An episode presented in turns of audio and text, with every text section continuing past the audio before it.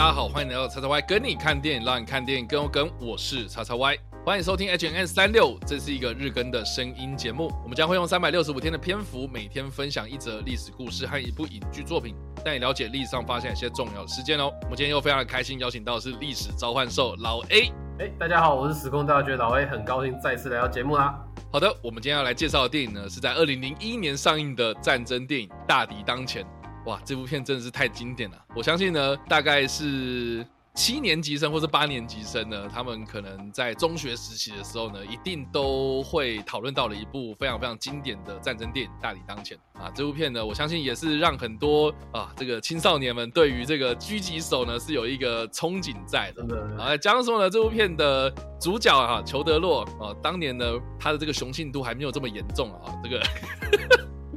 这个还是呃演了这部片之后呢，也是让他声名大噪了。然后这样说，他的这个对手啊，演这个跟他是竞争关系的一个德国军官哦，艾德哈里斯呢，哦，也是我个人小时候的一个偶像啊。因为自从呢我看了他演这个阿波罗十三号之后呢，我都觉得说，常常演这种阳刚气息非常非常重的这种老男人啊，老帅哥的这样的一个形象。然后到现在嘛，你看最近他演这个《捍卫战士独行侠》里面的一个。将军，哇塞，这个是非常非常符合他的这个形象这样子啊。然后另外呢，也值得一提，就是说这部片里面有一个哇，当年让非常多的青少年情窦初开、心花怒放的一个女星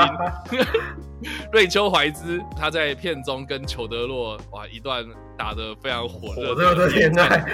对，露出了他非常白皙的屁股，哇塞，真的是 让人印象非常深刻。啊总之啊，我在当年看《大理当前》的时候，我印象非常深刻，是我大概国二的时候吧。我没有去电影院看，但是我是在百事达的 DVD 就是租回家看的时候，我我就印象非常非常深刻，就是整部电影里面它有很多的场景跟桥段都很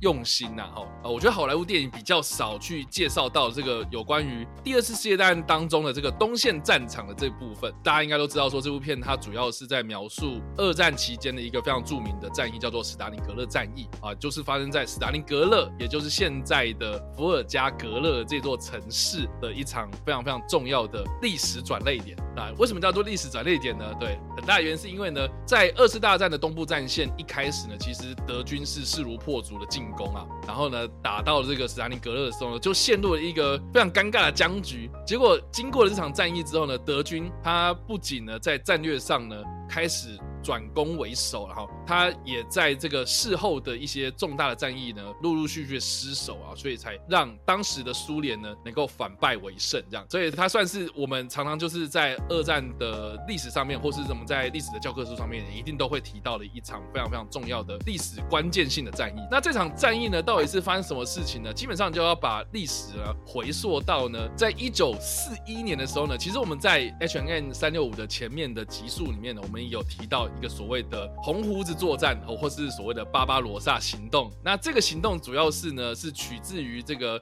德国神圣罗马帝国的皇帝啊，红胡子腓特烈一世的这个名字啊，巴巴罗萨这样啊，就是当时的这个纳粹德国呢，在一九四一年开始呢，就以闪击战的战术入侵了当时的东部波兰，然后继续呢过了这个波兰的国境之后呢，开始入侵苏联的本土。那当时呢，这个纳粹德国呢，他们兵分北中南三部然后。就是兵分三路，然后去进攻这个俄罗斯这个广大的领土。这样，当时的这个纳粹德国呢，就打着所谓的拓展生存空间的大旗呢，开始朝着苏联迈进。当时据说啦，军中有一个留言呐，哈，听说已经看到了克里姆林宫的尖塔了。这样，所以就可以知道说，其实当时的苏联就是措手不及啊。为什么会这个样子呢？很大原因是因为当时的苏联跟德国是有签订所谓的互不侵犯条约的。之前也有提到过啊，就是历史上所有的互不侵犯条约，或是所谓的和平条约呢，都是用来打破，都用来撕毁的，就是所谓的互不侵犯条约，其实都是互相侵犯条约啊，就是说到最后一定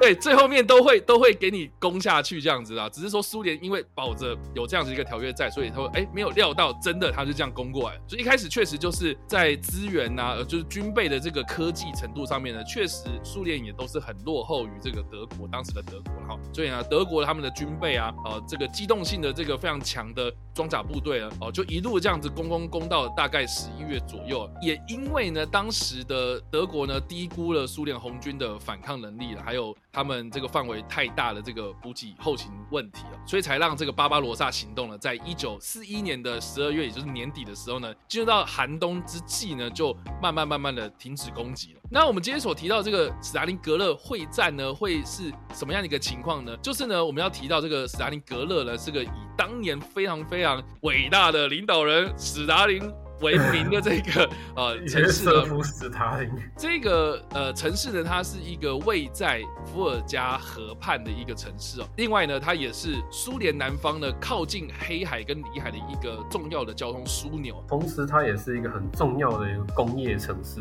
所以，确实从各种方面来看，苏军都有不能放弃斯大林格勒的理由。当然，最最愚蠢的就是政治层面，就是他是领导人的以领导人的名名名字命名的，不可以放弃。对，所以当时。这个希特勒看到这座城市呢，哎，史达林格勒，哇塞，那这个应该是一个很好的宣传机会了。哦，如果把这个史达林格勒给攻下来，对史达林来说呢，应该也是个耻辱啊。他不管怎么样呢，就是指挥这些前线的军队们，就是不管用什么样的代价，我都要把这个城市给攻下来。那另外一方面就是说，就战术上来看的话了，因为史达林格勒它是比较偏南部啦，就是在莫斯科的南边的一个城市嘛，哦，所以呢，它主要的这个行动呢，都是交由我们刚刚所提到的一个北中南的南方军团啊，继续的往南进攻，然后为主要的目标。那攻下这座城市呢，除了是我们刚刚有提到它是交通枢纽，然后工业重镇之外呢，然后如果这样子一路这样往南攻，就可以攻攻攻攻到了黑海。那当时苏联的在黑海一带呢，就就油田，所以呢，当时呢，它是就要获取这些油田的，所以拿下这个斯大林格勒，确实也对整体的战术来说的话，也也是一个非常重要的一场战役。这样就尊严来说，哦，一定要攻下来；就战术来说，也要攻下来；就之后的整个的战局来说呢，哎，也是确实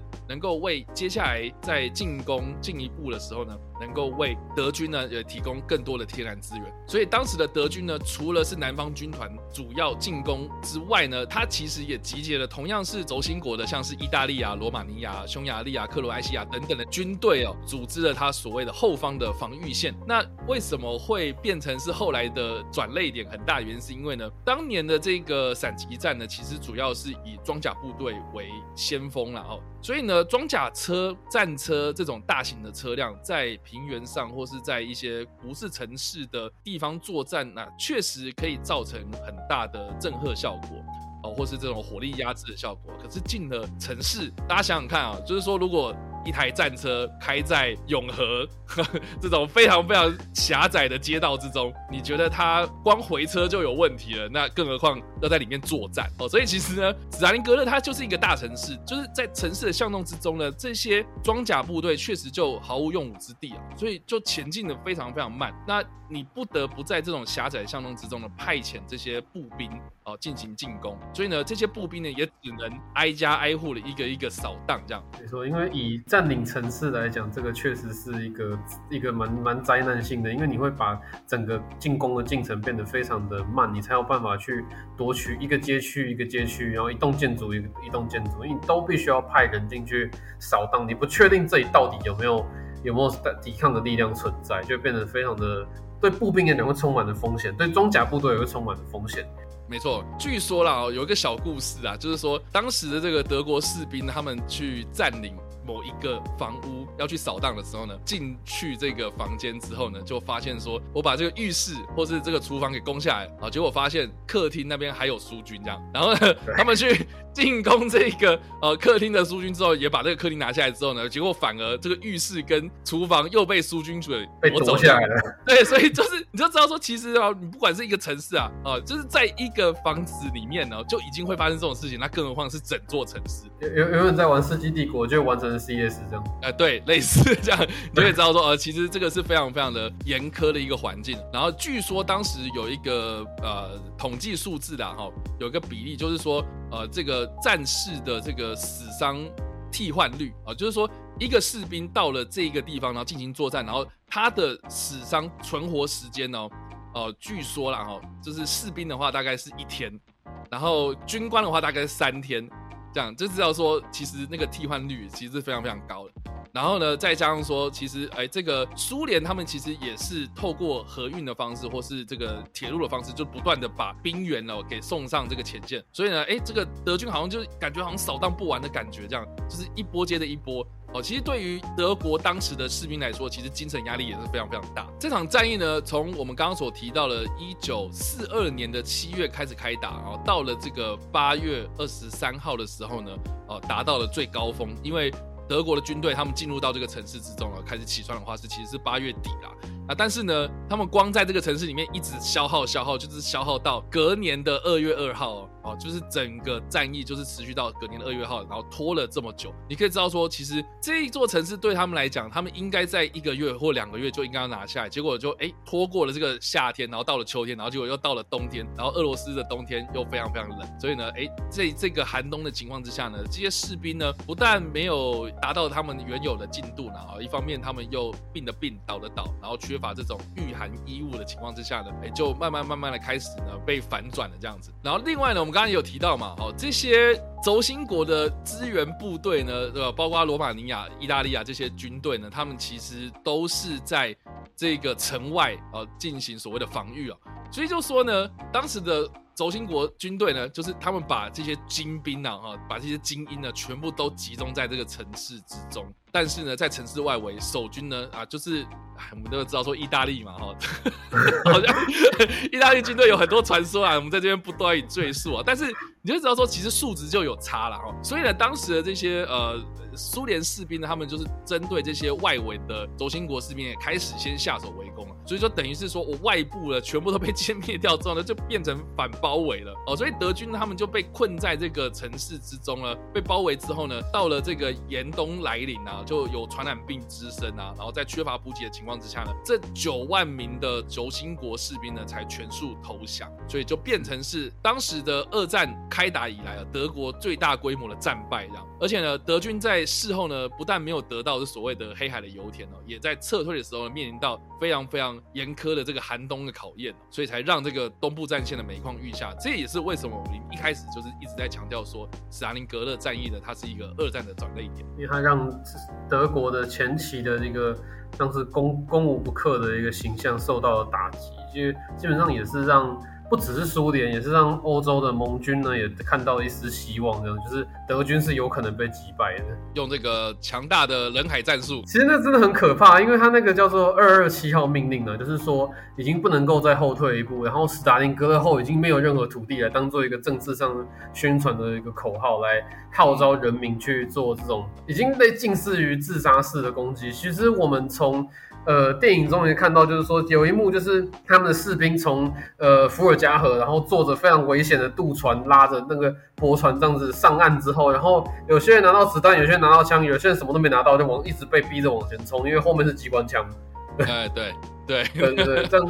这个这个情形只是这其实真的是叫做什么似曾相识，因为一战差不多也是类似的状况，就是一一二战的时候，苏联每次开战都没有什么好，没有什么好好好的样子可以可以表现出来。对，就是他们都是靠着非常大量的人数去动员。那可是，在斯大林格勒的状况下，其实我认为啊，是说德军没办法好好的去。做一个很好的一个扫荡，一部分是因为技术的关系。其实城镇战一直来都是一个高难度的一个战术，大家看最近的那个乌乌俄战争也可以明白这件事情。斯林格勒在刚刚叉叉会讲到，就是八月二十三号进入高峰的时候，那个时候发生一件关键的事情，是德德军使用大规模的一个空军轰炸。其实那个是他们惯用的一个战术，因为在大规模的空军轰炸之后，接下来派坦克呃装甲部队。挺进之后，就可以在呃敌军来不及有任何好的组织反应的情况下，进行非常大规模的一个就是呃清理战场的一个效果。可是，在斯大林格勒这样的大城市使用大规模轰炸，造成的结果就是它造成大量的废墟，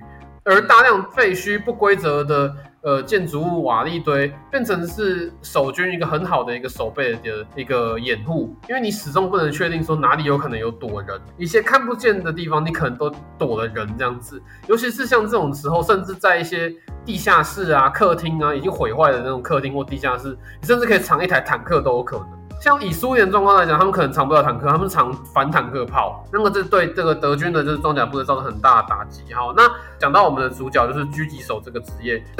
到现在的话，流行文化已经变成说，讲到斯塔林格勒就要讲到狙击手，真的是要感谢这部片。这部片把 斯塔林格勒里面的狙击手就是打打的非常的知名这样子。对，那狙击手其实其实我我得讲个实话，就是说狙击手在现代军事中，就是有一阵子他其实不太受欢迎了。嗯，就是叉 Y 要猜为什么？呃，死亡率最高吧？呃，其实不是，是因为他们就是被正规部队嫌弃，说你们就是一群搞英雄主义嘛，然后不服不服指令啊，爱耍帅啊，这样子又要单独行动，很麻烦。对，OK，在现就是在现代已经不常打这种城镇战的时候，开始就被嫌弃这样子。但是他们过在这个时候，真的是他们的就是最辉煌的年代吧，应该可以这样讲。对啊，因为你躲的地方很多啊，你你能够藏的地方也很多啊，那当然就是用这些狙击战术来吓吓吓吓对方这样子。对对对对对，那其实嗯，有一个方面是说，因为。斯大林格勒有非常多的高楼大厦可以当制高点的，其实狙击手还是有限制，就是你的制高点，你的视野不够开阔的话，其实还是有点难去做一个射击这样子。嗯嗯嗯，对，你要有够好的一个观察点。所以，呃，其实，在现代军事当中，我们都强调就是说，为什么问我们？呃，就强调就是说，你看得到就打得到，你看不到就是打不到。嗯哼。对，所以你要有足够好的视野，才能够去观测人。所以我们在片中才会看到说，主角一定要配一个谁，观测手，他一定要有人帮他用望远镜看，才能确认说哪里有敌人这样子。是啊，所以我觉得这部片呢，大敌当前，他其实也提到另外一件事情，就是说呢，当时的苏联他有动员他们的这些国民啊上战场这样。然后呢，也有动用了很多他们的政战官，然后去做一些宣传。所以呢，对，所以这个主角啦，确实是真实存在的主角，就是苏联他们被供奉为所谓的战争传奇英雄的这个狙击手瓦西里柴契夫哦。他当时确实也有被宣传成，就是他去跟一个德国的军官对决。就历史的文件上面，确实是有这样子的一个故事存在啊。但是呢，呃，这一件事情确实是被后来的历史学家认为说呢。有可能是捏造出来的，也就是说，应该是被宣传出来的。对对对，就是为了要宣传，所以有点夸大。就是说有这件事情啊，但是呢是被加有添醋过的。那这个电影的剧情呢，多半是建构在瓦西里的这个口述历史身上啊，所以是有一点点就是让瓦西里这个人的个人特质给凸显出来。那就娱乐层面来说呢？呃，他也有用了一些拜官野史的东西，然后让整部电影的那个情节弄得比较夸张啊。但是事实上会不会是这样的打仗方式呢？我们啊可能不是这么的夸大啊。但是就娱乐层面来说的话，它确实是一部非常非常精彩的战争电影。就是为什么要用这种宣传方式？因为其实有时候你要宣传自己有多多厉害，你需要是一个够强的对手。没错，对，就是没有。没有萨诺斯，终局之战哪会好看？我打个嗯，我我我想打个洛基啊，洛基好像后来就变得还好，对，所以就是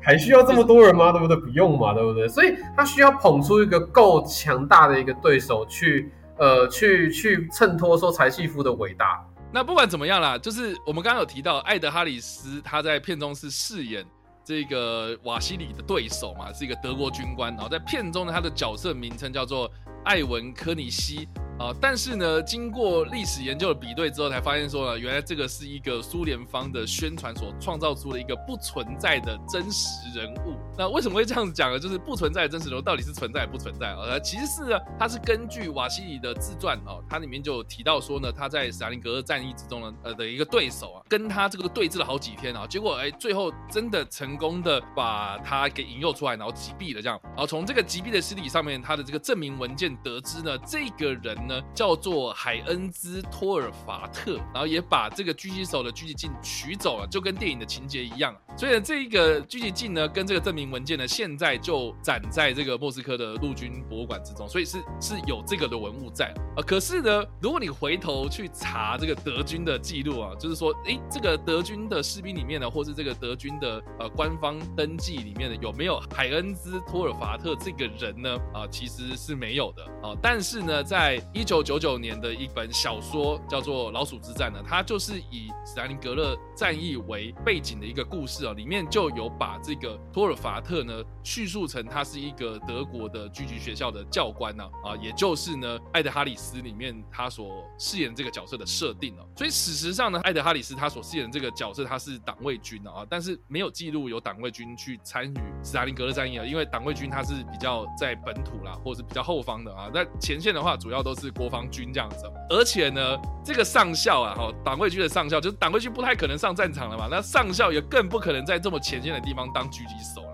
没错，上校很大了，上校再上去就少将了。对，所以其实这个电影里面啊，哈，就是如果就整个的那个呃历史逻辑来看的话，哎，就是不是这么的真实，哎，但是他又是好像在当年有这个证明文件，说说这个叫做海恩斯托尔法特嘛，哦，所以呢，他到底是不是真实存在的？呃，有些人可能推测说那个是苏联他们为了宣传，所以才创造出来的一个人这样。我觉得这部电影呢，它就是有点融合了史实啊，或是根据当时的这个记录，然后有去编撰出来的一个故事，所以不能完完全全相信说这个就是所谓的斯大林格勒战役的全貌了哈。但是我觉得整部片的逻辑啊，基本上我们可以看到一些呃架构啊，确实是有点参考史实的啊，就是说，比如说。在这一个废墟里面作战啊，啊，比如说这个当时的苏联他们的资源很匮乏，对比到呃德军的他们这个军备先进的哦，这个确实是一个强烈的对比，所以哎其实是可以参考了。然后这样说男的帅，女的正嘛，哈，所以对然后那个文书兵是争不过狙击手嘛。对，